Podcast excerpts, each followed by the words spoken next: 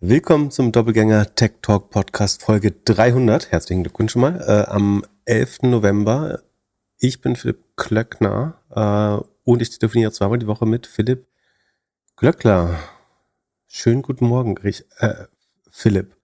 Äh, wo erreiche ich dich denn heute? Ich äh, habe heute meinen ersten Tag Uni hinter mir. Ich, ich sehe äh, de, de, dein Dorm, wie sagt man das? Äh, dein äh, Studentenzimmer sieht anders aus äh, als meins. Du hast zwar ein bisschen geblurrt, aber erzähl mal, wo bist du? Ja, ich äh, habe mich entschieden, ein, äh, ein Executive MBA zu machen und ähm, hatte heute meinen ersten Tag. In, äh, wir haben ja über, die, über das Ranking gesprochen. Ich bin in einer der Top 5 äh, Unis hier. Und ja, gestern, gestern, ja, oder muss man ein bisschen aufpassen mit den Tagen, aber ja, gestern wurde ich, äh, wurden wir begrüßt. Das heißt, die nehmen wirklich jeden, oder? Für Geld? Ja, man muss auf jeden Fall einen Test machen und man muss sich bewerben. Ah, äh, und wer hat den Test man, gemacht? Ich natürlich. Äh, schön remote. Also das passiert wirklich. Also früher äh, sind wir noch irgendwo hingefahren, um diese Tests zu machen. Dann kam ja dieses Ding, was Corona heißt. Und ich saß einen Tag zu Hause an einem Computer, musste mit dem Telefon die Wohnung abfilmen, dann meine Ohren abfilmen und das so dann so drei Meter neben mich stellen. Dann wurde die Kamera von meinem Computer noch genommen und im Browser wurde noch ein Plugin gebaut, das hat auch recorded. Musstest du auch dein Rektum äh, kontrollieren, damit du nicht den Magnus-Trick machen kannst?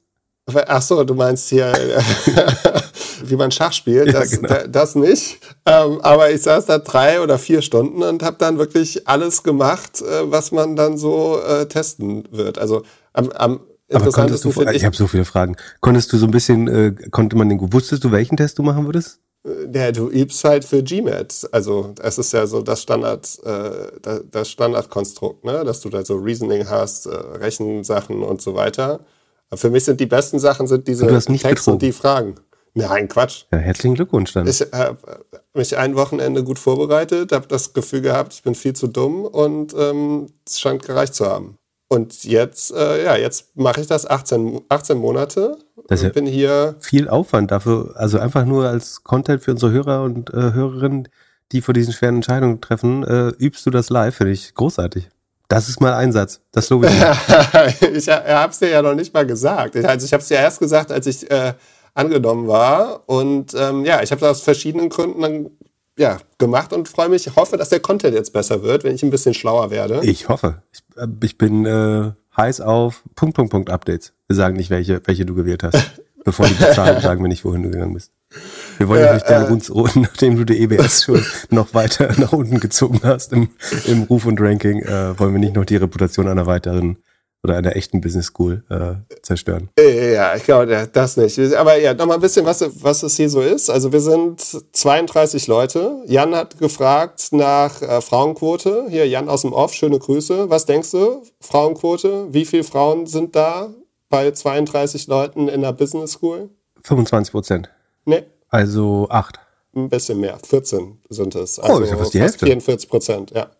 Den ich Dann, äh, ist mega international. Ich bin der einzige Deutsche.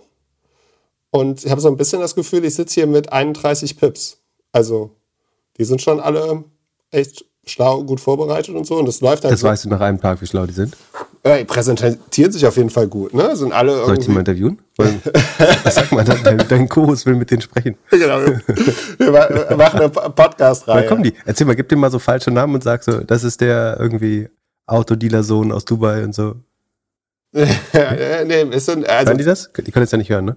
Äh, nee, die können, aber also, es gab eine, eine Slide bei der Introduction, da waren die ganzen Firmenlogos, bei denen die arbeiten und unser Doppelgänger-Logo in der Mitte. okay. Das heißt, die denken schon alle, du bist. Ich wollte ja eigentlich so einen Hut kaufen, hier mit so einem Propeller oben drauf, so einen Nugler-Hut. Kennst du das, diese bunten Hüte, yeah. wo so ein Propeller oben drauf ist? Ja, nee, das, das musst du nicht. Okay, machen. das heißt, die wissen alle schon, dass du der Weirdo bist, der, der Media Guy. Ja, genau. Ich bin der, ich bin der Typ, der, der aktuell keinen Corporate Job hat. Ähm, und es gibt so ein paar Unternehmer, äh, aber. Moment, zahlen wir jetzt dafür? Nee. Bitte? Zahlen wir jetzt dazu dafür? Sind wir das Corporate? Geht es von der Doppelgänger ab? Nee, nee, nee, nee. Das ist äh, schön hier meine, meine Kasse. Also ich glaube, ich glaube, es macht, es äh, macht Spaß, es ist tough. So, du kriegst äh, hier immer so einen Stapel Habe ich gerade Wellen im Hintergrund gehört? Nee. ich habe gerade das Gefühl, ich höre das Meer im Hintergrund. ah, nee, nee. Also schönes Wetter hier, aber äh, ich sitze nicht ja, hast am ein bisschen Sonnenbrand, ne? Oder bist du so aufgeregt? Du bist roter als ich, das passiert selten. Ja, es ist wahrscheinlich die Sonne. Hast du getrunken? Nee. Gab, gibt's so erst, ja, aber, erst, äh, zuerst die Party? Äh, ja, also es gab am ersten Abend. Und warum bin ich nicht eingeladen? Weil du nicht studierst, mein Freund. Du bist Pot, du bist Anhang. Du bist. Ja, dann komme ich als Anhang mit. Ja, ja muss genau. man schon, muss ich hinten. Äh, significant äh, Others sein. Genau. Äh, bist du so significant, ist dann die Frage. Nein. Du äh, kommst auf jeden Fall mal vorbei oder kommst du mit äh, und dann zeige ich dir das hier. Aber, Kommen wir da mit der Bahn hin? Hast du es gecheckt? Ja, du, bestimmt. Du, hast ja gar keine Rücksicht genommen auf mich, oder? Du kommst überall mit der Bahn hin. Das, das wissen wir ja schon. Es ist tatsächlich so, es gibt dann, also Vorlesung war heute echt zwölf Stunden, ne? So von acht bis acht, ja. Ach krass. Und äh, erzähl mal, welche waren die ersten Ich freue mich so auf den ganzen Content. Ich muss nicht mehr. du kannst jetzt so viel erzählen. Ja, so, erzähl mal. Und, also, und die Überraschungsfragen werden schwerer, habe ich ein bisschen Angst. Äh, äh, wenn, äh, wenn, du jetzt äh, live äh, sagen, äh, Studienmaterial abfragst, dann wird es schwer für mich langsam. Ja, wir müssen mal gucken, äh, nicht, dass deine Reputation darunter leidet. Aber äh, äh, ja, äh, wenn deine aufstärkt, ist das ja okay. Äh, es, äh, ist auf jeden Fall so, dass also erster Tag natürlich Strategie. Die schicken halt vorher online die ganzen Cases, die ganzen Papers, die du lesen musst, und dann besprichst du die in den äh, in den Stunden. Äh, du, äh, der, der und kleine, die, und die Profs sind so typische Profs oder eher so Leute, die aus Unternehmen kommen und so, so coole Praxisprofs? Nee, das sind, äh, äh, ja, also den Prof, den wir heute hatten, der ist schon sehr tief drin in seinem Fach, challenged halt alles. Der präsentiert das halt nicht, sondern es ist halt immer so eine Diskussion mit allen Leuten, die da sind. Und dann redet man zum Beispiel, äh, ja. Gott, blamier uns nicht. Da, da, Versuch so wenig wie möglich zu sagen, ne? dass äh, man redet zum Beispiel über die Profitabilität von Airlines und dann ist da halt zufällig eine Person, die halt in der Airline arbeitet und alles. Hast du gesagt, dass Pip gesagt hat, niemals in Airlines investieren? in, in, guten Jahren machen sie 4% Marge und in schlechten minus 20. Ja, das, das Allerbeste darüber ist, ist, dich kennt da keiner. Und mich auch nicht. Also es ist, wir sind da komplett inkognito. Ähm, und äh, das genieße ich so ein bisschen. Mm, und Bin sonst, sonst einer errät, wo du bist. Ja, mal, mal, schauen, vielleicht hat ja irgendjemand dieses Logo da gesehen. Äh, ich, äh, mal schauen, man wird auf jeden Fall irgendwann erkannt. Sonst, ja, ich, ich glaube, äh, also, warum ich das machen wollte. Und warum bist du der einzige nicht, warum bist du der einzige Deutsche in der Klasse? Weil es international ist. Und wo kommen die anderen her? Überall. Name it. Sagen wir ein paar Länder und Unternehmen. Komm, äh, darfst du das? Wie viel da, darfst nee, du nee, Egal. Also, ist auf Deutsch. Es, Versteht keiner, hört keiner. Also es ist äh, Mittelstand, große Firmen, Corporates, Tech-Firmen, äh, natürlich so ein paar Unternehmer, äh, auch äh, Länder von Big denen. Tech auch? Big Tech ist auch dabei. Ähm, Kannst du Quellen erschließen? Ja, mal, mal, mal schauen. Ähm, und äh, von Ländern auch jeder Kontinent. So, äh, auch, äh, auch ein Land, äh, bei dem ich gedacht hätte, es wäre nicht so einfach, mit dem Visa aktuell hier hinzukommen. Oh. Weit im Osten, nehme ich an. Genau. Wo es kalt ist im Winter. Genau. Ja, aber ich finde es gut, wenn du den so, du kannst ja falsche Namen geben, aber so, dass, dass du so ein bisschen Charaktere entwickelst. Und dann erzählst du, wer dich auf dem Schulhof verkloppt hat oder mit wem du Kaffee trinken warst oder wer dich immer angrebt oder so. Ja, soll ich, soll ich auch noch die Geschichte erzählen, wie es dazu kam, so, warum ich das mache? So dass du ihn so, du kannst so irgendwie Boeing Bernd und äh, Melita Maike oder irgendwie sowas. Äh, achso, da, so damit man direkt weiß, wer es ist. ja. Äh, Boeing ist nicht da, aber die Franzosen äh, und Hamburger sind da. Ah ja, siehst du. Ja, aber nochmal nur kurz zurück, warum ich das überhaupt mache oder wie ich dazugekommen bin. Also ähm, vor, vor fast genau einem Jahr, ich habe gerade nachgeguckt, hat ein Hörer mich mit einem Professor verbunden und dieser Professor nutzt unseren Podcast in seiner Vorlesung als Cases, also ein deutscher Professor. Ähm, und der an der Uni? Nee, an einer anderen Uni. So. Irgendwo in Deutschland der hat mich dann gefragt, ob ich nicht Lust hätte, Entrepreneurship äh, dort so ein bisschen als Gastdozent zu machen. Und sehr verzweifelte Uni sein. dann habe ich, habe ich, so, ich habe das nicht gemacht, aber habe dann so ein bisschen überlegt, eigentlich wäre es ja witzig, wenn ich irgendwann mal einen Doktor hätte und dann den Podcast anfangen könnte mit Willkommen zum Doppelgänger Tech Talk Podcast. Ich bin Dr. Philipp Glöckner, äh, Glöckler und du bist äh, und telefoniere zweimal die Woche mit dir. Einfach nur wenn um die Titel wichtig sind, äh, äh, zu. Äh, hätte ich nur gemacht, um dich ein bisschen zu motivieren. Fände ich lustig. Äh, und äh, dann ist mir aber aufgefallen. In, in Folge 1271 wird Glückler seinen Doktor fertig haben. genau. Äh, da ist mir aber aufgefallen, dass äh, ich überhaupt keinen Doktor machen kann, weil ich ja nur einen Bachelor habe. Also. Ja, wenn jetzt ein MBA, so einen richtigen MBA, zählt der ein MBA ja. dann als MBA? Ja. Und dann könntest du einen Doktor machen. Dann könnte ich noch einen Doktor machen. Ich wollte also das, das ist die heimliche Motivation. Nee, nee ich glaube, so, so, so lang werde ich dann doch nicht die Schulbank drücken. Ähm, aber äh, ja, die Idee damals war, einen Doktor über Podcast-Werbung oder sowas zu machen. Ähm, und äh, dann habe ich überlegt, ja, okay, Master. und dann ist dir drei.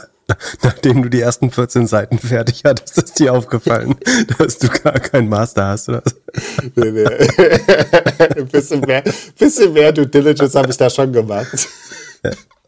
Und äh, aber dann habe ich kurz überlegt, einen Master zu machen äh, an einer Uni, an der einer der größten äh, deutschen, ja, wie sagt man, Medien, Event, äh, Podcast-Unternehmer äh, war und die, äh, die ihn auf jeden Fall geprägt hat. Ähm, das fand ich aber dann so ein bisschen zu einfach beziehungsweise zu deutsch. Und dann hatte mich irgendwann ein anderer Professor angeschrieben, auf, von der Uni, auf der ich jetzt gerade bin, ob ich auf so ein Event kommen möchte, so ein, so ein Startup-Event. Und dann ist es nochmal, hat es nochmal Klick gemacht und ich meinte so, äh, habt ihr nicht hier so ein Executive-Ding und ähm, sollte ich das nicht vielleicht machen? Und dann ging es sofort zu Admissions und äh, ja, dann äh, habe ich mich beworben, wie alle anderen. Ähm, und ja, jetzt bin ich hier. Und äh, ja, ich, ich, werde berichten äh, und äh, hoffe, dass ich dich ein bisschen, ein bisschen mehr challengen kann in den kommenden Folgen. Das hoffe ich auch. Bin gespannt. Aber nicht nur Studienfragen als Überraschung, Überraschungsfragen nehmen, bitte. Nee. Kein Bock, wieder richtig so Theoriestudium zu machen. Ja, hast du, hast du doch ein bisschen was vergessen. Ich habe ganz viel vergessen. Also insbesondere die Dinge, die ich ja. furchtbar langweilig fand. Wir ja. hatten ja neulich mal eins, äh, war, ja. ja. Du weißt, was ich meine. Ja, äh, aber ja, ähm, mal, mal schauen, wie es so wird. Ähm, deswegen heute äh, lehne ich mich wie immer, in, wie in jeder Podcast-Folge, einfach zurück. Du machst ein paar Earnings und ähm, ich, ich lese nebenbei noch so einen Case, den ich noch für morgen vorbereiten muss. Ja, ist das denn viel Arbeit? Also Moment, also zwölf Stunden, was hast du in zwölf Stunden gemacht? Erklär es nochmal. Das war alles ein ein, eine Blogveranstaltung dann, oder? Nee, äh, äh, also es fängt an mit äh, immer so anderthalb Stunden Coffee Break. Es gab auch einen Lunch Break. Im Lunch Break gab es auch Wein. Äh, den habe oh. ich, hab ich nicht angefasst. Äh, und ja, wir sind einmal komplett äh, hier Five Forces durchgegangen, äh, haben äh, Cola und Pepsi getestet, ob man da den Geschmack äh, ausschmecken kann und äh, daran halt Strategie besprochen. Und es läuft halt immer so, dass vor jedem Tag kriegst du halt so einen Batzen an Dokumenten, die halt gelesen werden müssen. Und verschiedene Cases. Morgen machen wir den Case von Amazon Go und äh, äh reden über Glovo. Kennst du noch, äh, kennst du Glovo? Mhm, mh, mh. Äh, die haben ja äh, auch mal äh, fast, ich weiß gar nicht, ob sie das noch machen, aber werden über Fast Delivery reden. Das haben sie auch getestet. Und ich habe, als ich gestern gelesen habe, auch Gorillas in dem Case gelesen. Also das ist dann doch ein bisschen näher an dem Podcast, als ich gedacht habe. Okay, dann bin ich gespannt. Äh, Finde ich gut, dass du es machst. Äh, Freue mich auf Content, äh, auf einen, so einen fortgebildeten Partner. Ich hoffe, du ziehst das durch. Pressure, ich finde es gut, dass du es ankündigst. Jetzt musst du es durchziehen. Brauchst noch extra Motivation. Müssen, äh, wollen wir eine Wette machen? Aber ich, nee, ich werde nicht, dass, dass du es nicht schaffst. Da habe ich keinen Bock drauf zu wetten. Ähm, du schaffst das schon. Ähm, ja. Äh, äh, und es wird lustig, da freue ich mich drauf. Genau. Ähm, ich, ich, wollte es ja für mich behalten, aber Pip wollte, dass ich heute rausgehe. Und ich glaube auch, es ist guter Content. Es ist mega guter Content, bestimmt. Also ich freue mich auf jeden Fall. Kurze Werbeunterbrechung. Kannst du dich noch erinnern, als ich vor einem Jahr Pickleball nach Deutschland bringen wollte? Oliver, der VP Sales von Personio, hatte sich damals bei mir gemeldet und wenig später ein cooles Pickleball-Team-Event in München organisiert. Vor ein paar Tagen haben wir erneut gesprochen und Oliver meinte, dass er Leute im Sales sucht. Wenn du also SaaS-Sales lernen möchtest oder sogar schon Erfahrung im Software-Sales hast, solltest du dir mal die Jobseite von Personio, der All-in-One HR-Software-Lösung aus München, anschauen.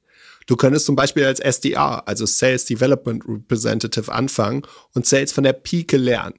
Also wie kommt man beim Kunden durch die Tür? Und dann zum AE, Account Executive, befördert werden und somit den Verkaufsprozess abschließen und damit das Problem des Kunden lösen. Mit Sales-Erfahrung kannst du dich natürlich direkt als AE bewerben.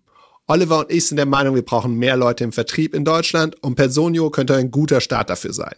Wenn du ein Painkiller-Produkt verkaufen möchtest, also ein Produkt, das ein ernsthaftes Problem löst, gehe jetzt auf die Jobseite von Personio. Den Link findest du natürlich in unseren Show Notes. Viel Spaß mit der weiteren Folge. Werbung Ende. Ähm, gut, dann, äh, wir haben heute äh, überwiegend eine Earnings-Folge, einfach weil es eine, es gab keine super relevanten Earnings, aber viele, viele Earnings. Ähm, und wir machen zwei Fragen vorher. Ähm, und ich fange mal an vorzulesen, damit du dich schon kannst. Äh, ähm, müssen jetzt Rücksicht auf dich nehmen immer. ähm, also, ein Hörer fragt, ich bin zurzeit noch angestellt und kaufe bzw. übernehme demnächst eine Marketingagentur mit zehn Mitarbeitern und äh, ungefähr 1,8 Millionen Umsatz. Aktuell macht die Agentur hauptsächlich Webseiten, Online-Marketing so, sowie gewisse Branding-Dienstleistungen für ihre Kunden. Mich würde interessieren, wie er das Unternehmen in Zukunft positionieren würde. Sein Gefühl ist, dass der Bau von Webseiten oder Online-Marketing äh, mehr oder weniger durch KI ersetzt werden könnten und welche Dienstleistungen für welche Zielgruppen würden unseres Erachtens nach noch Sinn machen. Was denkst du dazu? Als, als frisch ausgebildeter Strategy Consultant, wenn du Porterfile Forces schon gemacht hast, was soll noch kommen? Kannst du eigentlich direkt in den Flieger nach Düsseldorf und, und loslegen. Ja, ich würde sagen, äh, kauf's nicht. Lass es bleiben. Du kannst das Value, äh, das, das Value werden die Plattformen von dir nehmen. Es wird alles AI sein. Du, äh, du brauchst die Agentur nicht mehr wirklich. Fast exakt der erste Satz, den ich mir notiert habe. äh, ich finde auch, äh, kein, also wenn du quasi erzählst, dass du glaubst, das Business wird kurzfristig gesetzt werden, würde ich nochmal überlegen, ob du es wirklich übernehmen wolltest. Und die Frage ist, was ist bei einer Agentur der, der Asset, also der Vermögensgegenstand, den du eigentlich kaufst? Letztlich kaufst du Geschäftskontakte äh, eventuell langlaufende Verträge. Ne? Also wenn es Kunden gibt, die jeden Monat irgendwie 5.000 oder 20.000 Euro rüberziehen, dann kaufst du diesen Zahlungsstrom, den du natürlich unterhalten musst. Aber ähm, du kaufst ein Team, das äh, da besteht bei Agenturen, glaube ich, auch eine relativ hohe Fluktuation. Ich würde so mit 18 Monaten, äh, ja, ein bisschen mehr vielleicht rechnen. Ich glaube, natürlich kann man Website-Building immer besser mit AI machen. Die Frage ist, ob die Kunden, die heute zu einer Agentur gehen, äh, ich glaube, die AI greift wahrscheinlich eher sowas wie Jimdo und Wix nochmal an. Ach, siehst du, die haben auch reported, fällt mir gerade ein. Ähm, und, oder heute, ich weiß nicht mehr. Und die Kunden, die zu einer Agentur gehen, würden wahrscheinlich auch weiterhin zu einer Agentur gehen. Die vielleicht erwarten die nur, dass man es günstiger anbietet, weil die Agentur wiederum eher einnutzen kann. Ähm, Online-Marketing, glaube ich, wird es weiterhin, also einerseits gibt es schon seit Jahren die Tendenz, dass du, dass die großen Netzwerke versuchen, versuchen, dass die Kunden nur ihre Kreditkarte durchziehen müssen und man mehr oder weniger automatisiert Leads generiert und trotzdem geht das eben relativ langsam, obwohl äh, gerade darin schon viel AI eingesetzt wird. Von daher glaube ich, wird das schon weitergehen. Branding würde ich mir auch nicht so viel Sorgen machen. Und trotzdem sind es, glaube ich, tendenziell Sachen, die bedroht sind. Nach meinem Gefühl sind sagen, Agenturen sehr stark founder-driven. Ähm, ich würde sicherstellen, dass das nicht alles sagen, Freunde waren vom ehemaligen Geschäftsführer, Geschäftsführerin oder Leute, die jetzt explizit wegen der Person der Agentur, also Agenturkunde geworden sind. Ich könnte mir vorstellen, dass ein großer Teil, großer Teil der Agenturarbeit in Zukunft wird, sozusagen AI-Anwendungen beim Kunden zu etablieren, äh, also den, den Kunden an AI-Anwendungen ranzuführen, auch so ein bisschen zu selektieren, was sind eigentlich die richtigen äh, Tools, die man nutzen kann für gewisse Prozesse. Äh, ich glaube, das wird Wert generieren, sowohl bei großen Unternehmensberatungen als auch bei kleineren Agenturen. Aber ich glaube, zwei Dinge sollte man sich bewusst sein. Wenn irgendjemand diese Agentur verkauft, dann tut er das in der Regel, weil er glaubt, sie ist weniger wert als der Kaufpreis. So, das ist der einzige Grund, warum du Dinge verkaufst. Äh, es gibt ein paar Sonderfälle, du brauchst Geld oder du musst Erbschaftssteuer zahlen oder was weiß ich, aber normalerweise verkaufst du Dinge nur, wenn du glaubst, sie sind weniger wert, als du an Geld bekommst. Ähm, das muss man sich klar machen. Und das andere ist eben, dass man sich überlegen muss, äh, wie, wie gut man auch zu dem Business passt. Also glaubt man, dass man selber neue Kunden akquirieren kann? Äh, gerade auf der Geschäftsführungsebene ist, ist, ist äh, Agenturarbeit einfach viel Networking und Akquise. Ja, und ich würde mir natürlich auch den Verlauf der, also die, ich würde jetzt davon ausgehen, dass man das gemacht hat, aber natürlich auch mal den, das Current Trading anschauen. Also wie die Umsätze sich die letzten Monate entwickelt haben, aber auch wie sich die letzten vier Jahre entwickelt haben schauen, dass man hier nicht so ein Corona One-Hit-Wonder kauft, das nur während Corona wirklich gut funktioniert hat und dann jetzt eigentlich die Kunden nach und nach pleite gehen oder kündigen. Das wären so meine, meine Gedanken. Ansonsten tendenziell, glaube ich, werden fast alle Funktionen einer Agentur erstmal so gerade im SMB-Bereich noch bestehen bleiben. Die werden nach und nach ersetzt, aber langsamer als man denkt. Und wie gesagt, auch das Ersetzen mit AI kann man, glaube ich, als Agentur anbieten letztlich. Ähm, oder es gibt viele neue digitale Dienstleistungen, die man bei Kunden integrieren kann mit Bezug zu künstlicher Intelligenz. Was wäre denn der Vorteil, die Agentur zu kaufen, anstatt es einfach selber zu machen? Also eine Agentur aufzubauen. Ja, du kaufst bestehende Kundenbeziehungen, das könnte ein Grund sein. Du kaufst äh, Leute. Wir wissen ja nicht, ob der Fragestellende jetzt sagen, selber ähm, leitender Mitarbeiter vorher war oder eine andere Agentur hat oder schon immer eine haben wollte oder aus der Branche kommt und so, das ist alles, das hätte jetzt noch geholfen, das besser zu verstehen. Aber ja, du könntest auch immer sagen, du baust das zehn Mitarbeiter ist jetzt nicht so groß, du könntest auch selber aufbauen, wenn du glaubst, äh, du bist der Richtige dafür. Ja, also man muss sich genau fragen, wofür bezahlt man eigentlich. Also ich nehme an, da wird irgendwelches Geld also den Besitzer wechseln. Und man muss sich dann mal fragen, wofür zahle ich eigentlich und wie könnte ich das am freien Markt kaufen? Also wie viele Kunden könnte ich auch über Akquise äh, erreichen und so weiter. Ja, und wenn man der CEO und Geschäftsführer dann ist, sollte man halt schon einen klaren Weg haben, wie man das machen möchte. Also wenn da steht, mein Gefühl sagt mir, das bedeutet ja, man glaubt überhaupt nicht mehr an die Zukunft von dem ganzen Modell. Ja. Also da würde ich mir das dreimal überlegen. Ich habe mal einen lustigen Case, äh, wo jemand, der noch, also größer was gekauft Nee, das kann man auch nicht erzählen. Nee, kann man nicht erzählen. Erzähl ich dir später. Erzähl ich andermal. Ähm, kann man nicht öffentlich erzählen. Aber ähm, Kannst du, so, kannst du der Person nicht irgendwie einen witzigen Namen geben? Äh, nee, das ist ein bisschen komplizierter. ähm, nächste Frage, äh, Hörerfrage. Wenn ich das richtig mitbekommen habe, bist du, Pip, schon länger in Cloudflare investiert. Wir sind seit einigen Jahren Cloudflare-Partner, aber auch Akamai-Partner. Die beiden Portfolios sind funktional recht vergleichbar. Wenigstens hier in Deutschland und Europa nehmen wir Akamai als deutlich besser organisiertes Unternehmen wahr. Auch technisch sind die Akamai-Lösungen ausgereifter. Wenn ich mir die Entwicklung der Börsenkurse und die Marktkapitalisierung anschaue, ist Cloudflare deutlich höher bewertet. Warum eigentlich? Also was ich schlechter bewerten kann, ist die Präferenz für seine, äh, sagen, für, für die einzelnen Systeme. Also einfach gesagt kann man sagen, Akamai hat, ich weiß nicht, bin mir gar nicht sicher, ob mehr Kunden, aber mehr Umsatz auf jeden Fall. Ähm, nämlich äh, 3,7 Milliarden. Ich glaube, Cloudflare müsste ein bisschen über eins sein. Sekunde. Genau, Runrate äh, 3, äh, 335. Das sind äh, 600. 670, 1200, 1340, ja 1,3 Milliarden Umsatz. Also Akamai hat ungefähr das Dreifache. Bewertung ist aber die gleiche. Äh, also man könnte sagen, Cloudflare ist dreimal so teuer gemessen am Umsatz. Ähm, Cloudflare ist 22 Milliarden wert, Akamai 17, aber hat 4 Milliarden Schulden, also der Enterprise Value ist gar nicht so viel anders. Warum ist Cloudflare jetzt dreimal teurer? Ähm, rein dann, finanziell gesehen ist es höchstwahrscheinlich, weil einerseits es deutlich schneller wächst. Akamai wächst, wächst hoch einstellig, ähm, nicht mehr zweistellig in der Regel. Ähm, so, also die sind beides CDN-Services, Content Delivery Networks, also die dafür sorgen, dass deine Webseite weltweit verfügbar ist, indem sie sie lokal cachen, einfach formuliert, also so zwischenspeichern, so dass wenn du diesen Podcast hörst, ähm, du nicht äh, zum Spotify-Server sozusagen eine Verbindung brauchst, ähm, sondern nur bis zum nächsten großen Rechenzentrum, äh, wo das zwischengespeichert wird. Und wo wollen wir? Ja, genau, es wächst dreimal schneller. Das ist ein großer Grund, äh, wenn man sagen, ein Modell bauen würde und das extrapoliert, also nach vorne weiterrechnet, dann äh, käme, äh, käme Cloudflare bei sagen, man würde mal vermuten, dass das Wachstum auch langsam abnimmt, wobei im Moment beschleunigt sich ja wieder ganz leicht.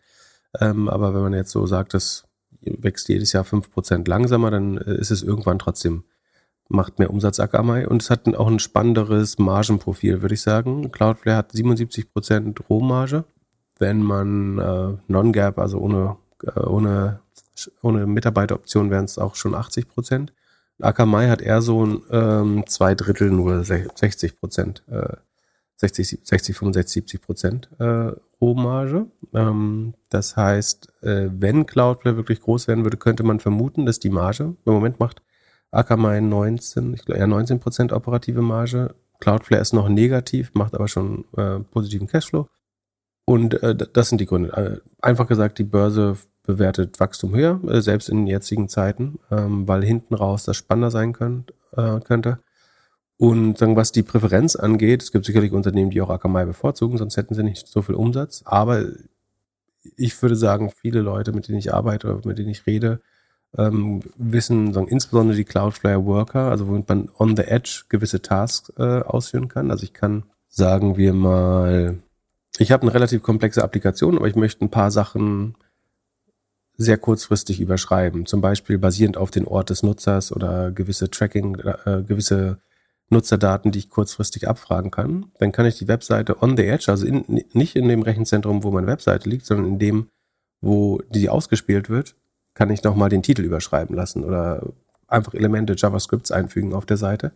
Ähm, das ist ein Feature, was viele zu schätzen machen. Du kannst theoretisch äh, eine Datenbank in der Cloud nehmen und kannst dein dein Blog komplett in der Edge bauen. Also du brauchst gar keine zentrale Applikation für manche Sachen mehr. Genau, ich, äh, was, was DDoS Protection so angeht, äh, weiß ich nicht, ob Akamai besser oder schlechter ist, äh, ehrlich gesagt. Äh, ich glaube, mit Cloudflare sind die meisten Kunden sehr zufrieden. Ich nehme an, mit Akamai auch, sonst äh, wird es sie nicht so lange geben. Aber wie gesagt, der Hauptgrund ist eigentlich, ähm, dass im Steady State, also wenn Cloudflare wirklich groß, also weiter so wächst, dann könnte es eventuell ein besseres Margenprofil haben, äh, also noch profitabler sein, was es jetzt natürlich noch nicht ist, weil es weiter in Wachstum investiert. Ähm, es hat definitiv eine bessere Rohmarge und es äh, vor allen Dingen wächst es äh, schneller gerade und gewinnt Marktanteil damit relativ klar. Ne? Also Akamai wird in einem Jahr 300 Milli Millionen mehr Umsatz haben, Cloudflare aber auch. Also die, den Umsatz, den sie hinzugewinnen, ist jetzt schon bei beiden gleich groß und bei Cloudflare steigt er eben immer weiter. Das wäre meine Erklärung würde ich sagen. Ne, ansonsten gibt es noch Fastly, äh, ist auch noch ein Konkurrent, ein kleinerer.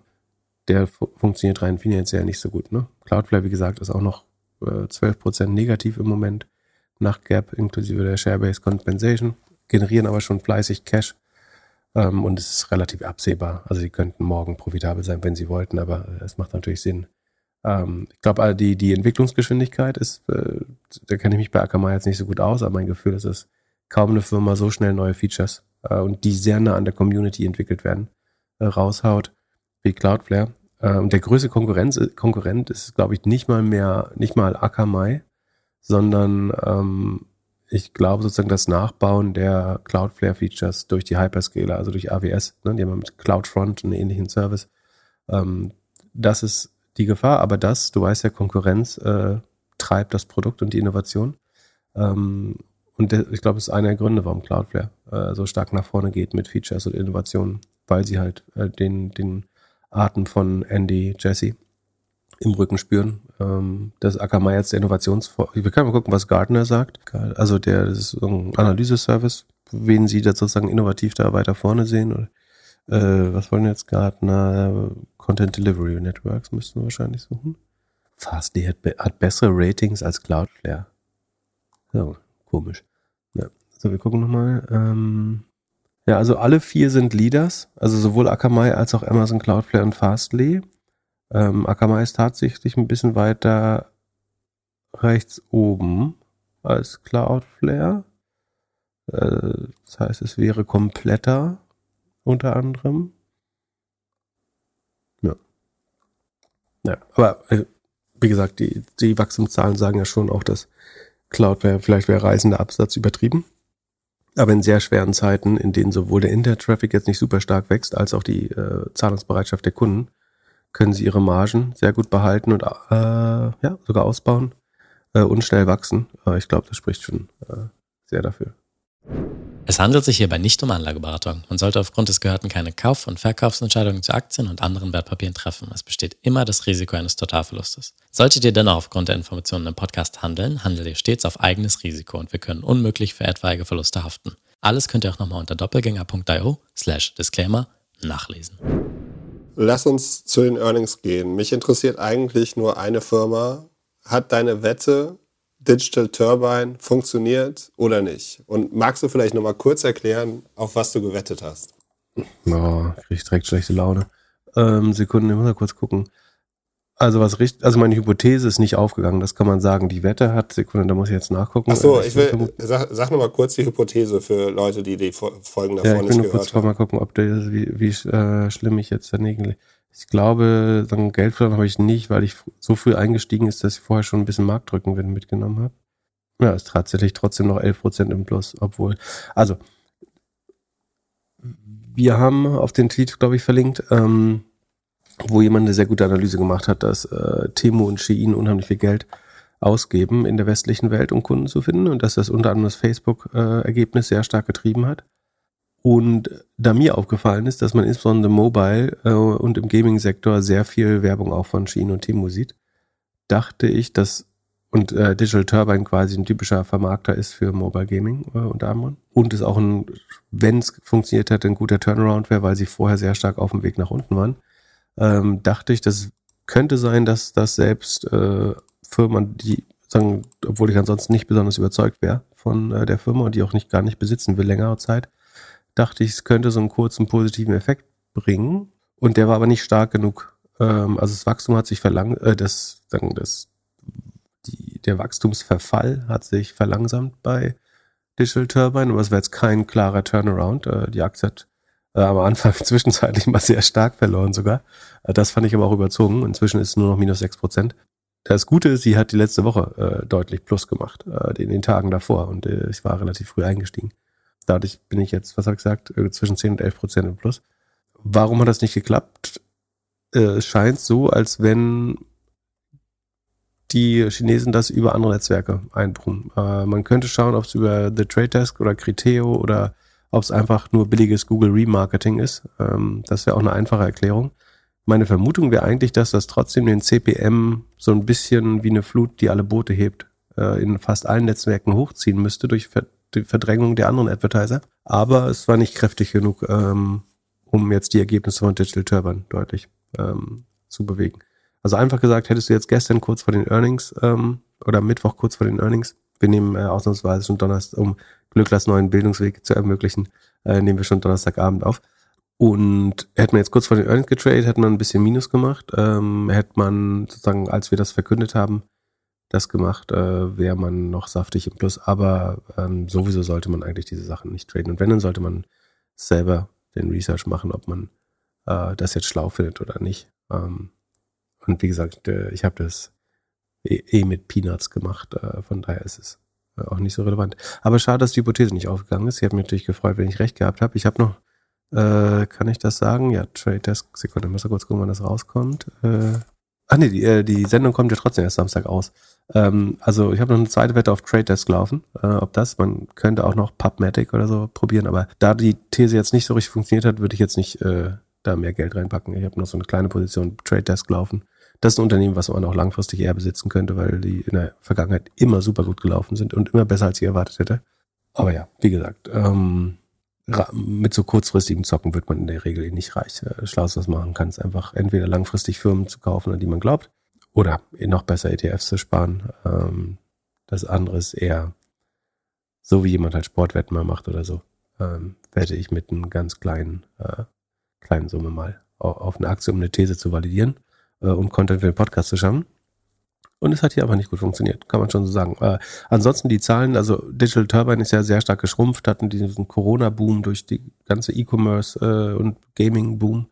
Ähm, inzwischen schrumpfen sie, ähm, liegen 18 Prozent unterm Vorjahr beim Ergebnis, ähm, nur noch zwei Prozent unterm Vorquartal. Also es scheint so ein bisschen auch sich das Tal zu nähern. Das Q4 wird sicherlich stärker werden wegen Weihnachten ihre Kosten, da ist jetzt ein großer Impairment. Also eigentlich, man muss auch mal sagen, die wären fast profitabel gewesen.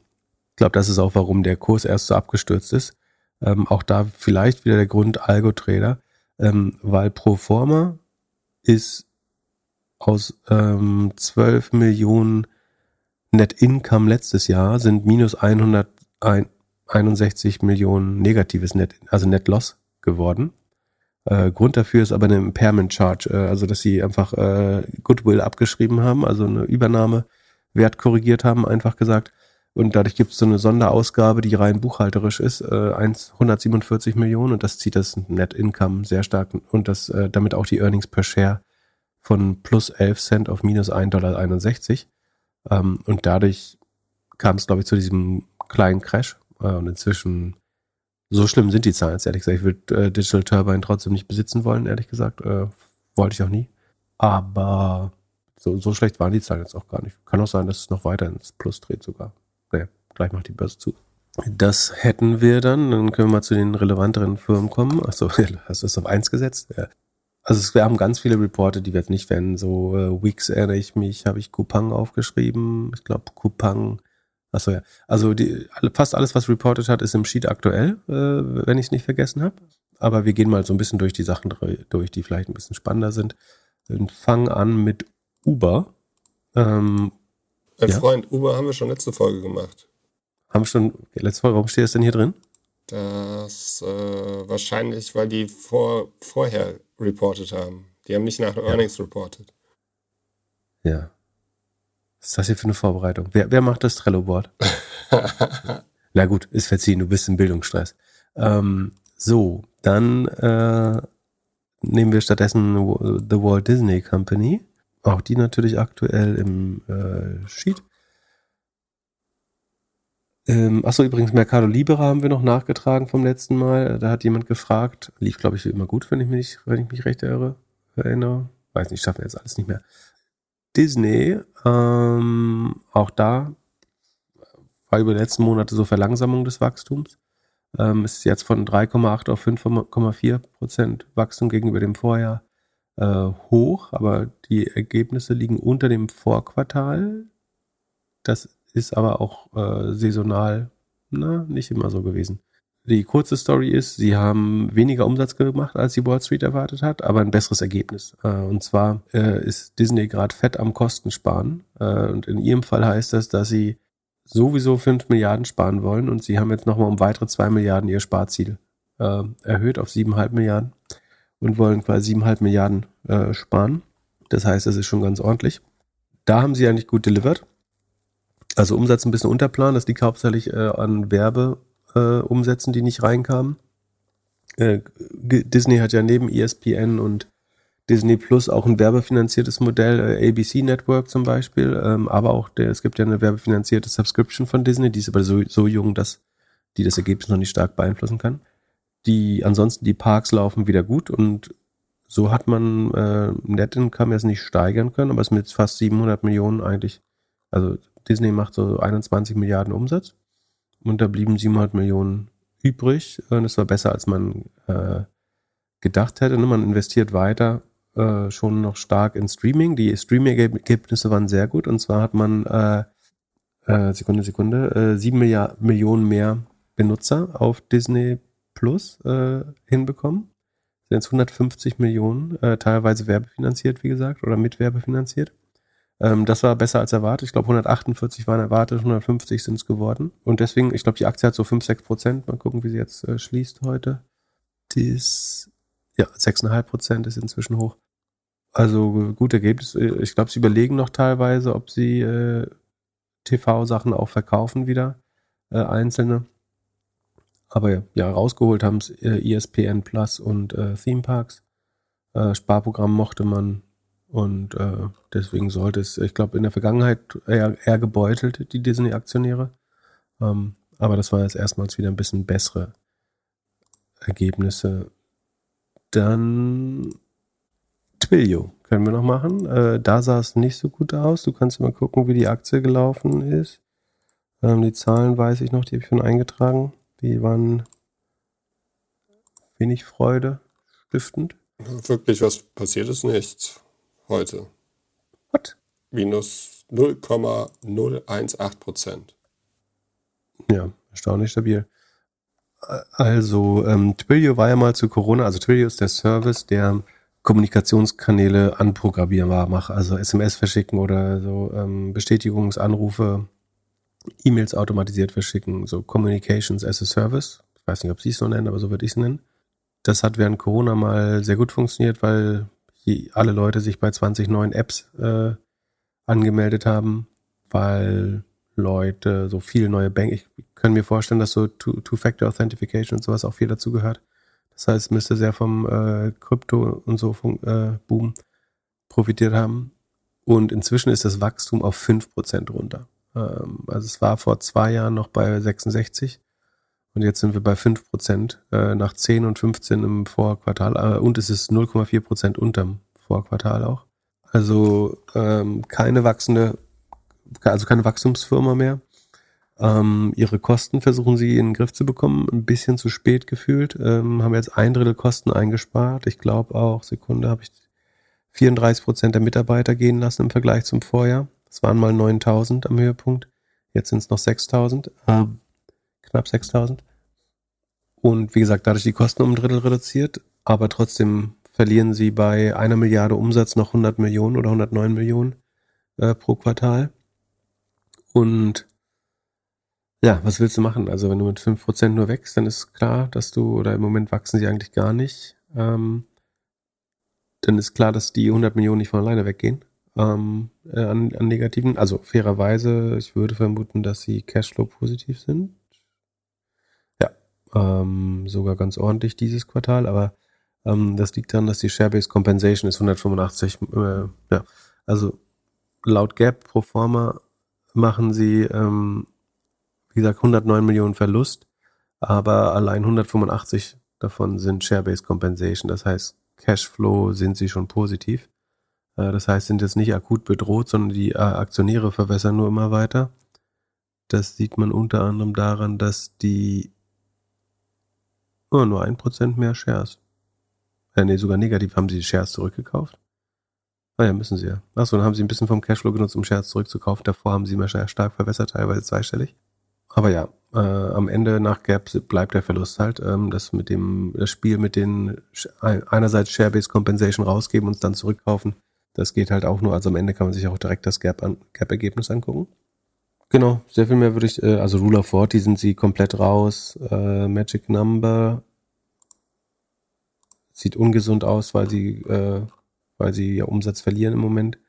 Also ich vermute, dass sie ein paar Kunden verlieren, die einfach pleite gehen, äh, dass viele Kunden da sparen und dass sagen, die Gesamtaktivität im Netz so ein bisschen zurückgeht. Äh, und natürlich, dass immer, also einerseits gibt es günstigere Konkurrenten äh, und andererseits bauen die Hyperscaler, glaube ich, diese Funktionalitäten auch nach. Ich bin mir relativ sicher, dass du das gleiche bei AWS auch ohne Twilio bauen kannst oder die, die, oder in, in vielen CRM-Suiten auch schon integriert hast. Und damit haben sie so ein bisschen ihre innovative Edge verloren, wäre meine Vermutung. Dann könnten wir machen Affirm, das ist quasi der direkte Klarna-Konkurrent, also Buy Now, Pay Later. Oh wow, plus 14 Prozent? Ja, das habe ich übrigens auch nicht ganz verstanden. Also Klarna hat ja sehr gute Zahlen geliefert, ne? die sind profitabel äh, geworden äh, und weiter gewachsen. Äh, das war wirklich beeindruckend, kann man nicht anders sagen.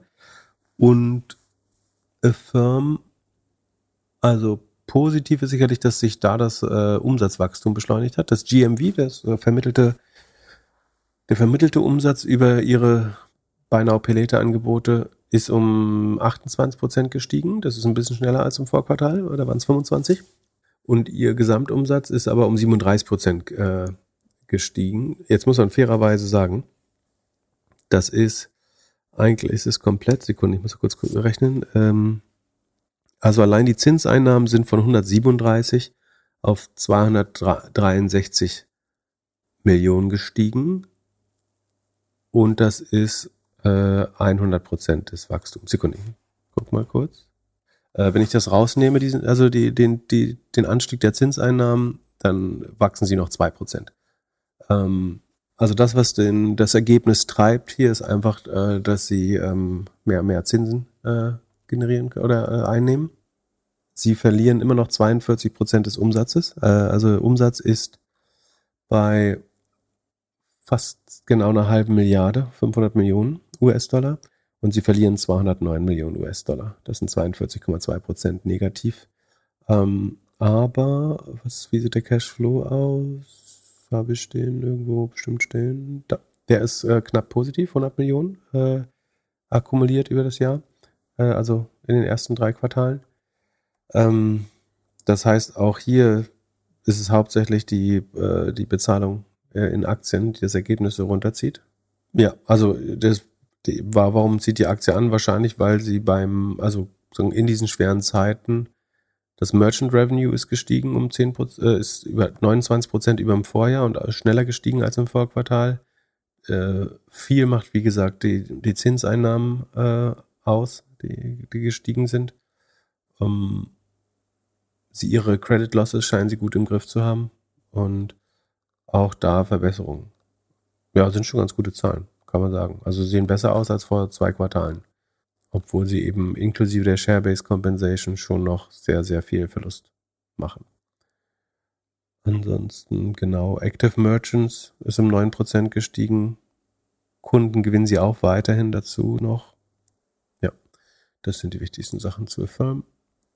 Dann haben wir HubSpot, CRM für kleinere und mittlere Unternehmen, für die, die es nicht kennen. Also man kann eine Website bauen, man kann aber alle Marketingkanäle darüber steuern ähm, insbesondere Inbound-Marketing, also was nicht bezahlt ist, die wachsen wieder mit 25,5 Prozent, ähm, wie im Vorquartal auch schon. Also halten ihr Wachstum auch eigentlich relativ gut, äh, würde ich sagen.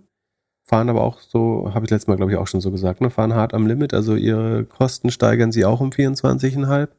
Äh, Rohmarge verbessert sich ein bisschen. Ähm, also sie holen eine Gesamtmargenverbesserung von minus 7,3 auf minus 3,7 ähm, raus. Also operative Marge ist nur noch 3,7 negativ, obwohl sie die Kosten fast genauso schnell weiter steigern wie den Umsatz. Aber weil die Cost of Revenue äh, langsamer steigen, steigt der Gross Profit um 30 Prozent und äh, dadurch kommt die Margen, Gesamtmargenverbesserung dann auch ähm, Bottomline durch, durchs äh, Income Statement. Und äh, auch sehr Cashflow generierend schon äh, 90 Millionen positiven Cashflow dieses Jahr. Also auch hier das Ergebnis nur negativ durch die Aktienoptionen, die man aber berücksichtigen muss. Ich würde vermuten, dass jetzt nicht so schlecht ankamen, die Zahlen, es sei denn, sie haben schlechte Guidance rausgegeben. Sekunde. Minus 6,4 Prozent. Hm. Und weißt du warum? Nee. Sekunde, ich gucke nochmal. Also in der Regel werden es die, die Guidance gewesen sein, weil die Zahlen eigentlich ganz gut sind. Ne, sind auch nach den Zahlen erstmal hochgegangen, äh, schreiben die News. Das hatte ich vor, ich hatte vorhin schon mal versucht, es rauszufinden. Äh, sind initial hochgegangen und warum ist der Markt heute wieder so schlecht? Ja, der Markt ist ziemlich rot.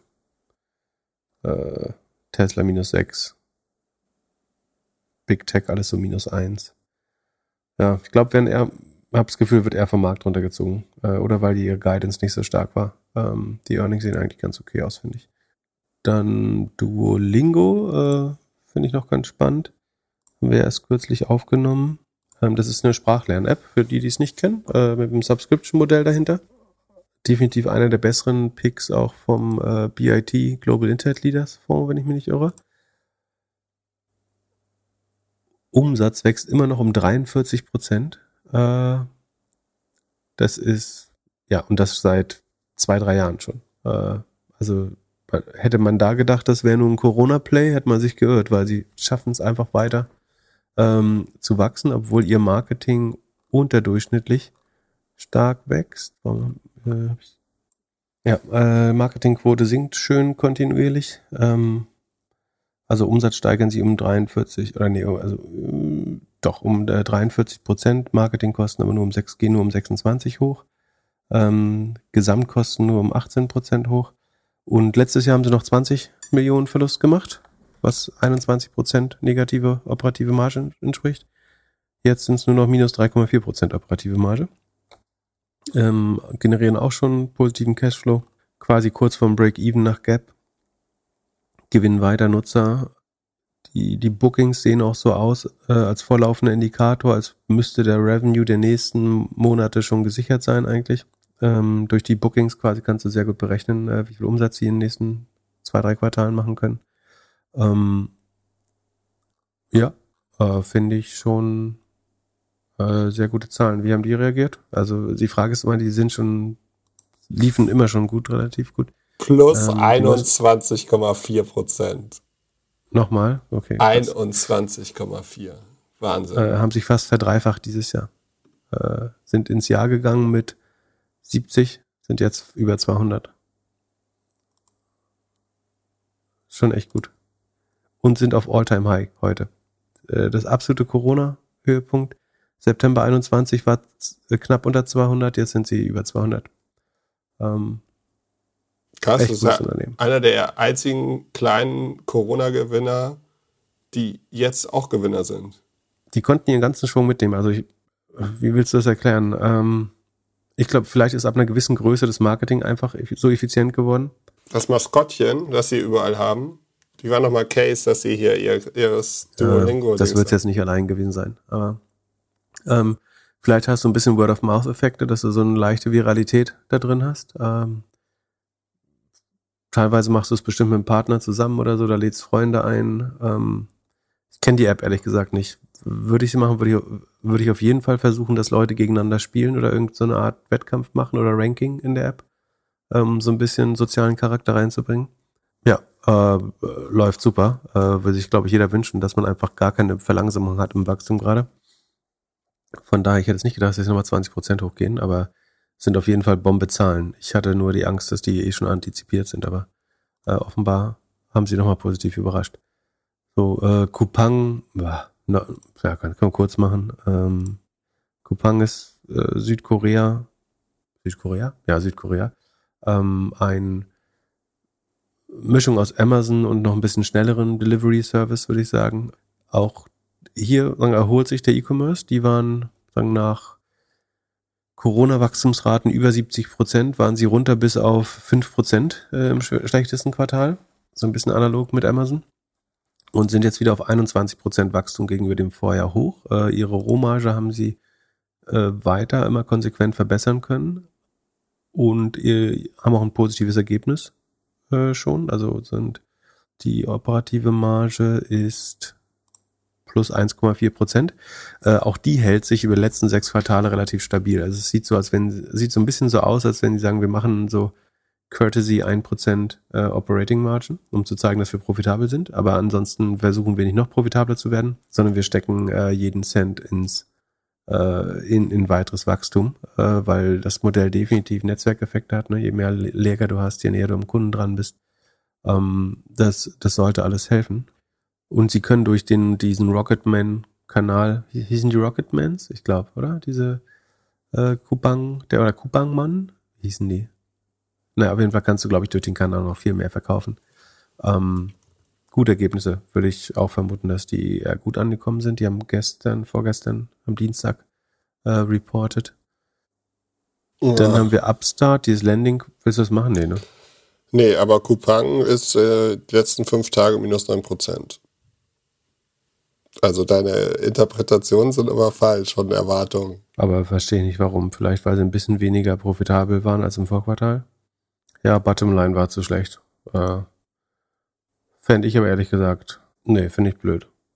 Äh, wenn sie, wenn sie von ihr Wachstum von 16 auf 21 Prozent beschleunigen können, äh, warum sollen sie dann mehr als ein Prozent operative Marge machen? Solange sie sowieso profitabel sind. Upstart nicht, SimilarWeb ist auch langweilig, aber ist aktuell im Sheet. Äh, Robinhood können wir machen. Gewinnen die auch mittlerweile wegen Zinsen? Äh, ja, genau. Ähm, wer sich wundert, was dieses ominöse Sheet ist, über das wir reden, das findet man unter doppelgänger.io slash sheet, S-H-E-E-T. Da kann man einigermaßen übersichtlich die Ergebnisse von so, ich glaube, 130 Firmen inzwischen, das sind so die wichtigsten Big Tech, Nasdaq-Titel und ein paar deutsche Firmen, ähm, verfolgen. Ähm, aber ich versuche es immer so zu erklären, dass man es auch ohne Sheet nachvollziehen kann.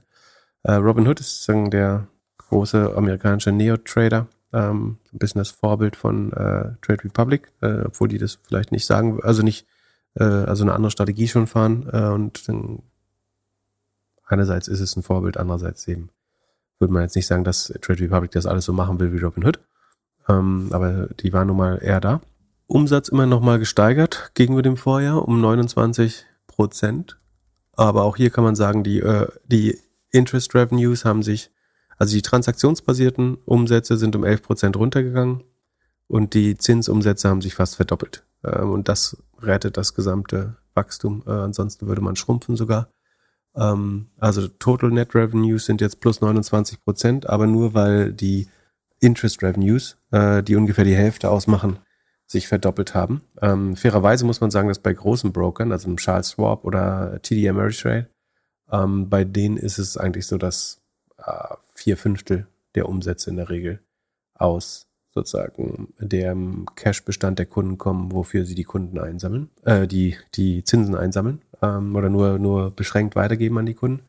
Von daher ist es jetzt nicht eigentlich nicht erwähnenswert. Äh, ist insofern erwähnenswert, dass es Robin Hood hier den, den Hals rettet vom, vom äh, Margenprofil oder vom, ja, vom Umsatzprofil.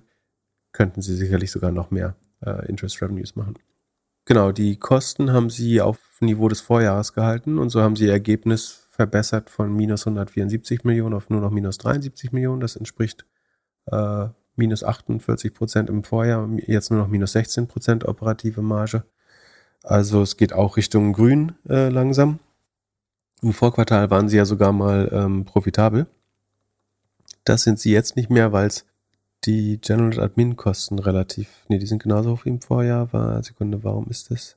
Warum waren sie im Vorquartal? Achso, doch, im Vorquartal waren die besonders niedrig, die General Admin Kosten, aus welchem Grund auch immer. Ansonsten äh, spannend ist, dass die Kunden mal wieder ähm, Geld verloren haben äh, dieses Quartal. 6,3 äh, Milliarden äh, haben die Kunden von Robinhood äh, verloren. Ähm, trotzdem haben sie 4 Milliarden neue Deposits eingezahlt äh, in, ins Casino. Ähm, die Assets under Custody sind äh, niedriger als im Vorquartal, äh, von 88,8 auf 86,5 Milliarden. Also Assets under Custody sind die das verwaltete Kundenvermögen. Ähm, der durchschnittliche Kunde hat, glaube ich, 4000 Dollar in, in der Bank. Genau, die Funded Accounts gehen leicht hoch, die Monthly Active Users gehen aber runter. Im Vorquartal waren es noch 12,2 Millionen Nutzer, die äh, einmal in dem Quartal, äh, in dem Monat getradet haben. Inzwischen sind es nur noch 10,3 ähm, Nutzer, also 16 Prozent weniger. Umsatz bleibt ungefähr, äh, also im Vergleich zum Vorjahr steigt der Umsatz. Ähm, das liegt hauptsächlich am Zinsgewinn. Ähm, sie reporten ihre Gold-Subscriber. Es gibt ja so eine äh, Subscription da, die ist bei 1,3 Millionen Leuten, die es genommen hat. Äh, was sie auch reporten, ist äh, übrigens die Anzahl der Leute, die in dieses Rentenprodukt, sie haben ein Rentenprodukt, wo sie sogar noch was dazulegen, äh, wenn du deinen äh, 401k dort machst, glaube ich, oder so, oder einen Sparplan startest. Und von den 86 äh, oder 87 Milliarden Assets under Custody ist genau eine Milliarde in diesem Vorsorgeprodukt. Äh, also ein bisschen mehr als ein Prozent äh, sagen sind in diesem Vorsorgeplan. Der Rest ist dann eben doch Krypto-Optionen oder was. Da, damit kommen wir zum Umsatz. Ähm, mit Equity Trading, äh, also Aktienhandel, macht Robinhood 27 Millionen Umsatz dieses Quartal von äh, fast 500 Millionen Gesamtumsatz. Also äh, etwa 5 Prozent des, äh, Sekunde, ich habe 5,8 Prozent des Gesamtumsatzes machen sie mit Aktienhandel. Ähm, sie machen das Vierfache des Aktienhandels mit Optionstrading. Sie machen genauso viel mit äh, Krypto wie mit Aktienhandel. Ähm, interessanterweise sind in den Assets under Custodies sind die Optionen weniger als eine Milliarde.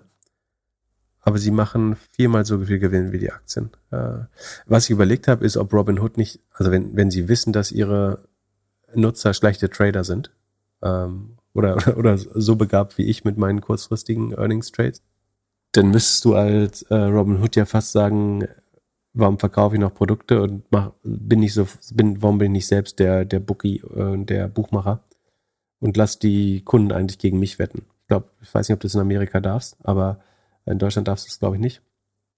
Aber wenn du weißt, dass deine Kunden regelmäßig Geld verlieren mit Optionen, kannst du auch sagen, ähm, ich verkaufe euch jede Option, die ihr wollt und dann spiele euch marktbar, so wie, wie, CFDs so ein bisschen. Naja, ähm, aber das ist schon äh, beeindruckend, dass äh, von den Assets an der Custodies eigentlich kaum Optionen ständig gehalten werden äh, und es trotzdem so viel Umsatz macht, weil da die Spreads besonders hoch sind und damit das, also die, der, der Preis zwischen Ein-, An- und Verkauf einer Option ist der sogenannte Spread, ne Bid und Ask Price.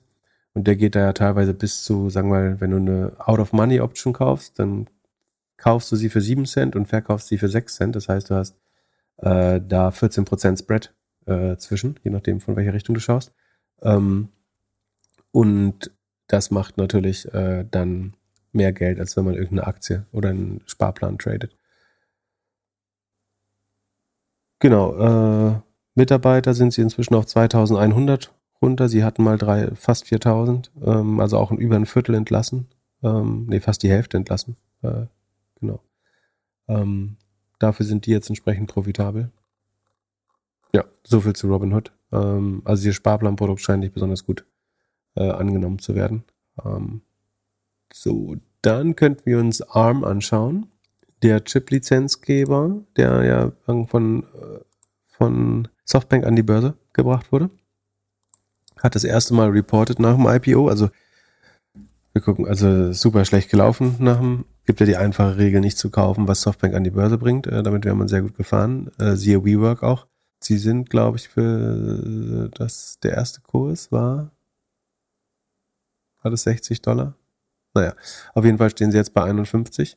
Die Ergebnisse sind Umsatz gesteigert äh, um 28 Prozent gegenüber dem Vorjahr aber die Kosten äh, sind um 117 Prozent gestiegen, könnte man sagen. Ähm, wir gehen gleich darauf ein, warum das nicht so ist. Äh, und dadurch ist jetzt das Ergebnis von plus 183 Millionen auf minus 156 Millionen geschwenkt. Ähm, und so ein paar Podcasts, die ich gehört habe, haben schon gesagt, hier das, äh, das operative Geschäft äh, ist komplett unprofitabel geworden. Das ist natürlich Unfug, weil die äh, Share-Based Compensation im, durch den IPO, da cashen halt viele Leute aus oder es werden neue Shares rausgegeben. Und das war hier, ähm, nachdem man im Vorjahr nur 34 Millionen an Share-Based Compensation gestattet hat, waren es fast eine halbe Milliarde in diesem Quartal. Und das ist quasi ein riesen Sondereffekt, ähm, den man also mindestens, also es wird wahrscheinlich, ich glaube, Sie haben gesagt, zwischen 150 und 250 Millionen werden die äh, zu, zukünftig sein. Das heißt, du kannst mindestens 250 Millionen abziehen und das Ergebnis immer noch nicht super, dann ist immer noch unterm Vorjahr. Ähm, aber den muss man schon beachten, den Sondereffekt. Gut läuft es im Lizenzbusiness, das hat sich verdoppelt gegenüber dem Vorjahr.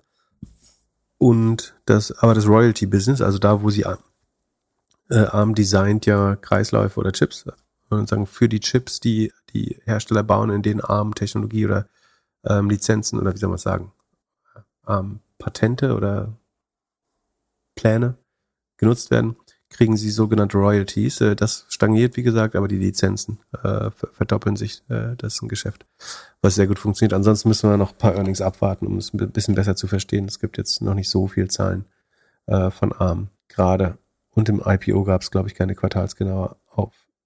Äh, Im IPO-Prospekt konnte man es nicht quartalgenutzt genau äh, anschauen, wenn ich mich recht erinnere. Ähm, sonst wäre es hier schon. Genau, äh, Home2Go hat äh, gestern reported. Ich habe es bei den Airbnb Earnings ja schon gesagt, dass der Markt so ein bisschen Gegenwind hat gerade.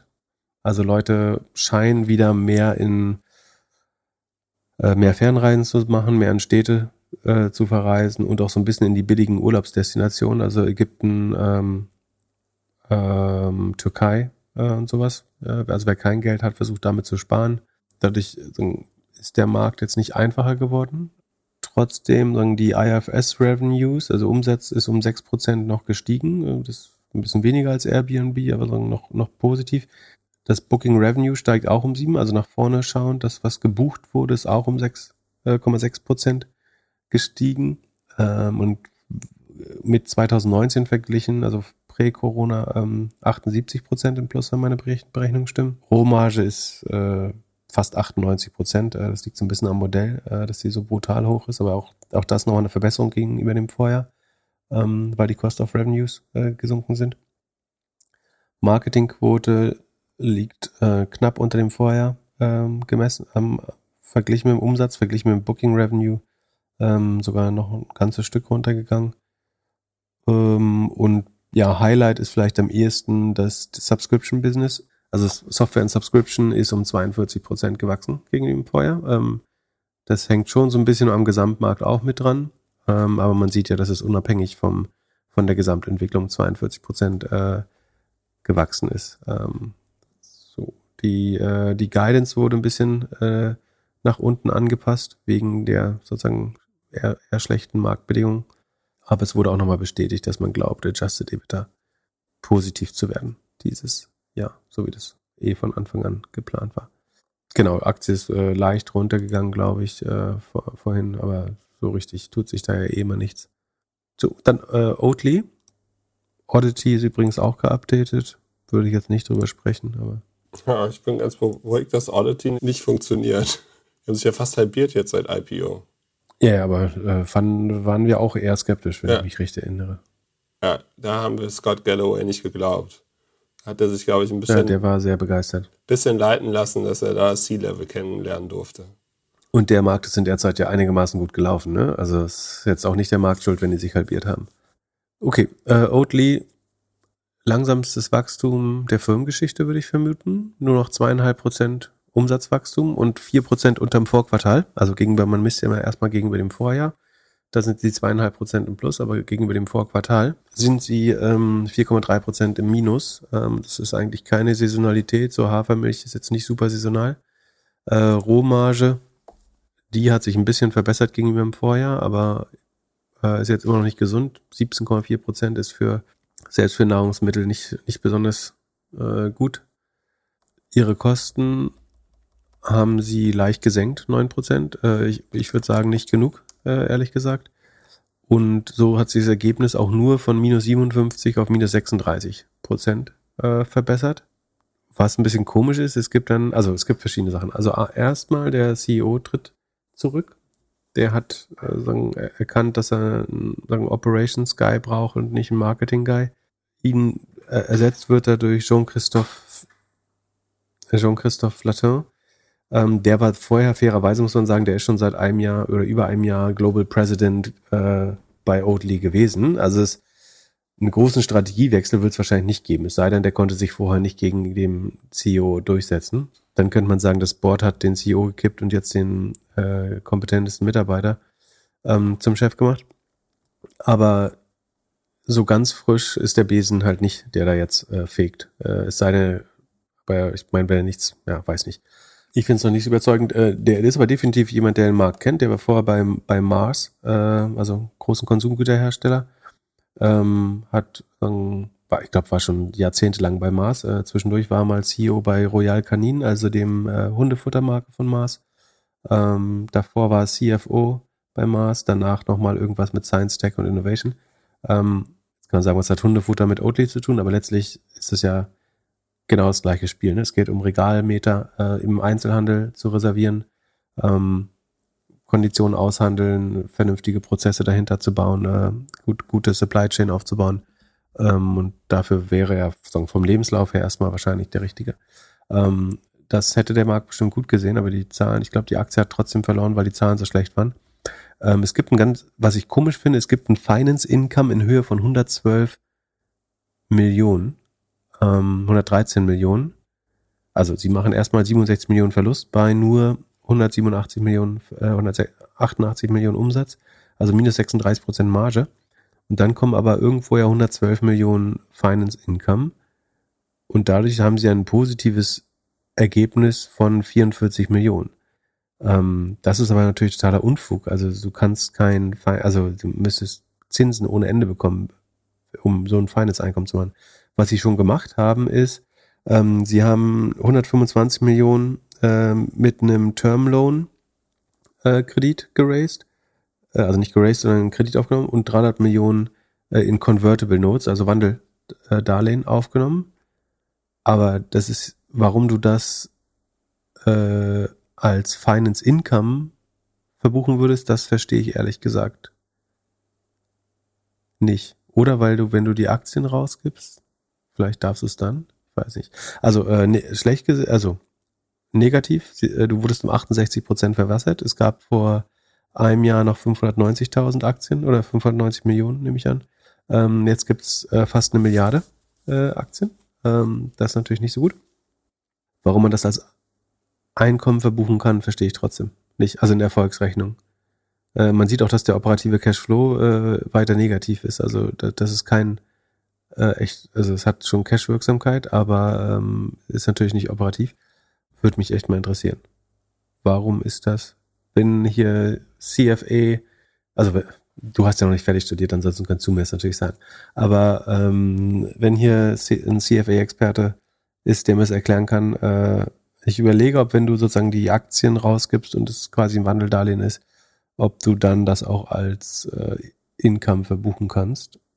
Aber eigentlich würde ich sagen, dass Darlehen natürlich in der Cashflow-Rechnung finanzieller Zufluss sind in die Firma, aber in der, im Income-Statement nichts als Finance Income zu suchen haben.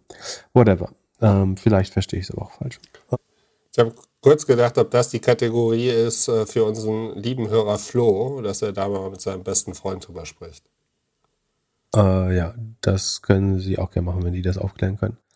Ähm, ansonsten Preis pro Liter geht wieder runter, nur noch 1,50 Dollar. Äh, Absatz in Litern ist stabil letztlich. Ähm, aber sie machen ja wenig, also ja.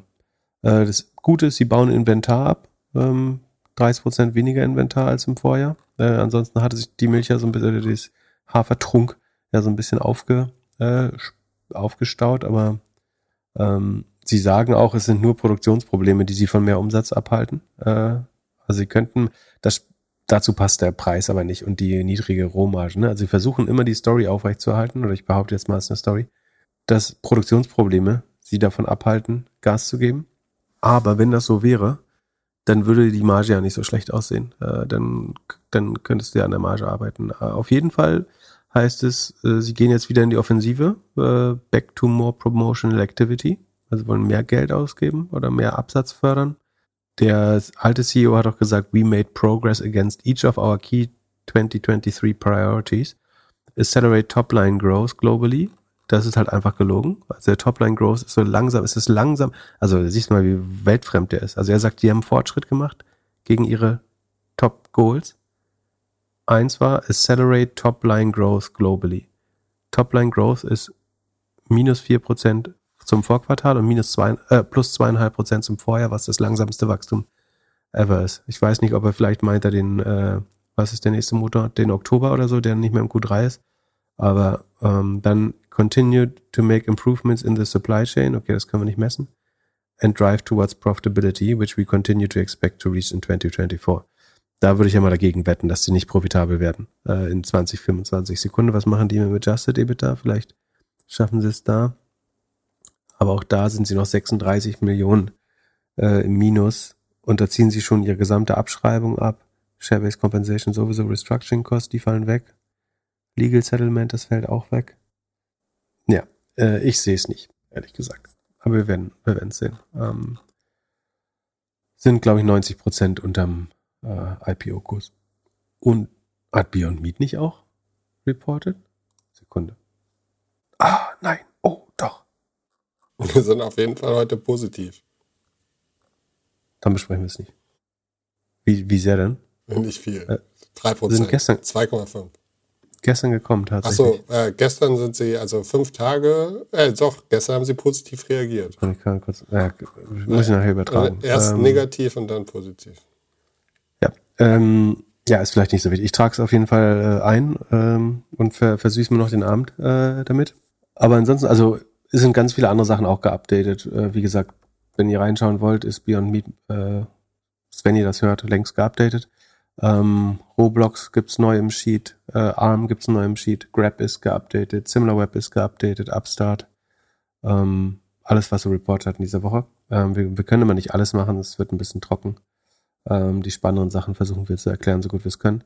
Ähm, und ähm, ansonsten der in Anführungsstrichen Gewinner der Woche äh, ist auf jeden Fall äh, Ralf Dümmel und sein Geschäftspartner Herr Hagemann, die hast du schon gelesen oder kann ich dich äh, überraschen? Erklär's mir. Ich würde wetten, Sie haben für ein äh, Pfennig Ihre alte Firma zurückgekauft. Also Sie haben, mal, Sie haben sie mal für 200 Millionen an die dummen Social Chain Aktionäre verkauft. Ähm, was denkst du, wie viel haben Sie jetzt bezahlt, um es zurückzukaufen? Keine Ahnung, 5 Millionen? Ja, nah dran, dreieinhalb. Wahnsinn. Also sechseinhalb und davon gehen noch drei Millionen irgendwie äh, weg. War, dass also, man sowas machen darf, finde ich krass. Also die, der, ja. Oh, also, ist ein bisschen komisch, ne? also geiles Business für die, aber äh, ja. Aber ja, Ralf Dümmel hatte ja mit dem IPO nichts zu tun. Nee, nee, mit dem IPO hat er nichts zu tun. Also mit dem, das war ja, das war ja nur ein Uplifting, äh, Listing. Ähm, der ist aber ein lustiger Typ, der gerne Fotobombs macht an der, an der Frankfurter Börse. Aber ja, krass. Äh, dann äh, ist er auf jeden Fall der erfolgreichste Löwe dieses Jahr, würde ich sagen. Ja, ne, er ist es ja nicht selber. Ne? Ich glaube, ihm hat ein Viertel der Firma gehört, der Rest gehört diesem, ich glaube, Hanno Hagemann ist der Name. Aber ja, die hatten ja mal 200 Millionen, ich glaube, Hälfte Aktien, Hälfte Bar, Bar ne? Also 75, rund 75 Millionen für, wenn ich das richtig rechne, für Hanno Hagemann und 25 Millionen für ihn, Cash. So die Social Chain Aktien, da haben sie, wenn sie die nicht verkauft haben inzwischen, ähm, haben sie natürlich den gleichen Verlust erlitten wie alle, aber sie haben einmal die, zusammen die 100 Millionen Cash bekommen. Dafür können sie sich ein paar schöne Häuser auf Sylt kaufen. da, da sind die ab und an zu Gast, hört man. Und dann kaufen sie sich noch ihre alte Firma zurück für 6,5 Millionen. Dann ist immer noch was übrig. Äh, ganz, ganz ordentlich. Doof läuft's nur für die Leute, die entweder beim äh, Re-IPO, ähm, an dem er nicht beteiligt war, der Ralf Dimmel, äh, oder überhaupt äh, Geld in die Social Chain Group gesteckt haben. Bin gespannt, ob das noch irgendwelche Konsequenzen nach sich zieht. Ich vermute aber nein. So. Das Ding ist, ansonsten würde jetzt mal ganz allgemein, geht gar nicht um die konkreten Menschen, aber ganz allgemein, ansonsten würden solche Leute ja nicht mehr frei Welt, also nicht frei rumlaufen. Gibt ja auch Leute, die das nicht das erste Mal machen. Also ähm, geht jetzt nicht um Social Chain, so ganz allgemein formuliert. Ähm, aber du, du weißt eigentlich, dass das in der Regel keine Konsequenzen hat, weil ansonsten sind ja teilweise auch immer wieder die gleichen Leute, die sowas machen. Ähm, ist mein Gefühl.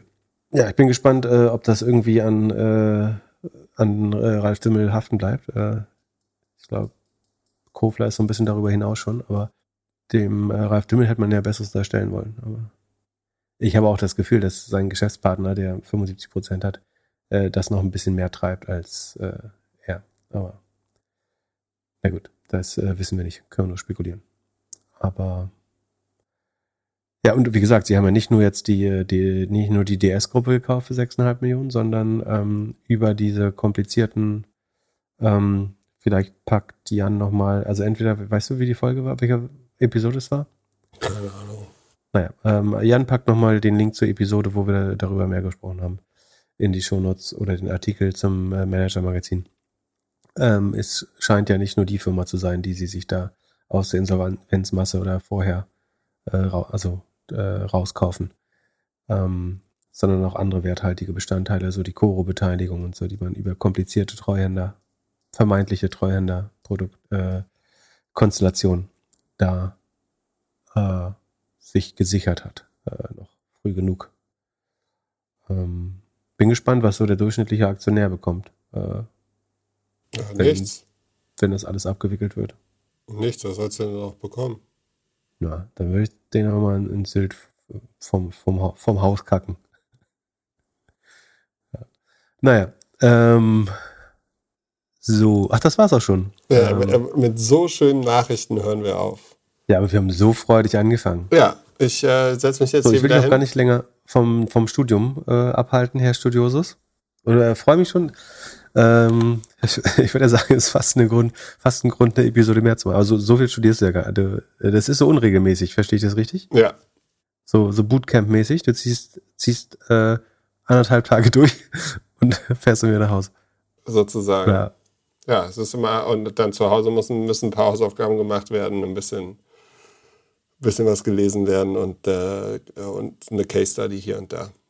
Aber ja, es, äh, also wie man so und äh, Sekunde, äh, eine Sache schaue ich noch mal kurz. Ähm, Ob deine andere Wette aufgegangen ist? Äh, welche andere? Nee, das äh, erfahre ich heute, glaube ich, nicht. Ähm, eine andere Sekunde. Ist gar nicht Top 5. Uh. Doch, Aber, ähm, doch bei, hä? den, bei dem Executive-Programm sind sie. Achso, Entschuldigung, Entschuldigung, Entschuldigung. Hast du auf den falschen Tag gedacht. Aber äh, du wolltest mir gerade sagen, dass... Äh, Äh, ich wollte gerade ausrechnen, wie viel Kohle du hinterher äh, verdienst, wenn, wenn dich dann jemand anstellt. Ja, siehst du mal. Äh, soll ich dir sagen, wie viel Kohle du verloren hast auf deine Trade Desk-Wette? Haben die gerade reported? Die haben gerade reported. Willst du es wissen? Ach man, wer tut mir das nicht die Laune?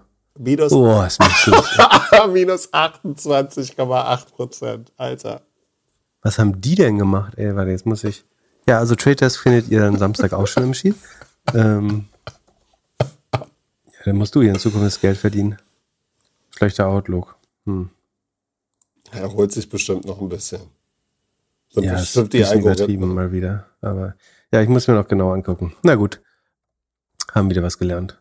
Äh, in diesem Sinne. Vielleicht gebe, gebe ich dir auch einfach meinen äh, Account zu meinem Spaßportfolio. Ja. Ist vielleicht besser so. Vielleicht fangen wir einfach an, den äh, ETF anzusparen jetzt. Also, in diesem Sinne, habt ein schönes Wochenende. Bis Mittwoch. Peace. Ciao, ciao. Der Doppelgänger Tech Talk Podcast ist ein Projekt von Philipp Klöckner und Philipp Glöckler, recherchiert von uns und produziert von Jan aus dem Off. Weiter diskutieren kannst du in unserer Doppelgänger Discord Community. Fragen und Anfragen kannst du uns gerne per Mail an podcast.doppelgänger.io schicken. Unsere aktuellen Werbepartner findest du in unseren Shownotes.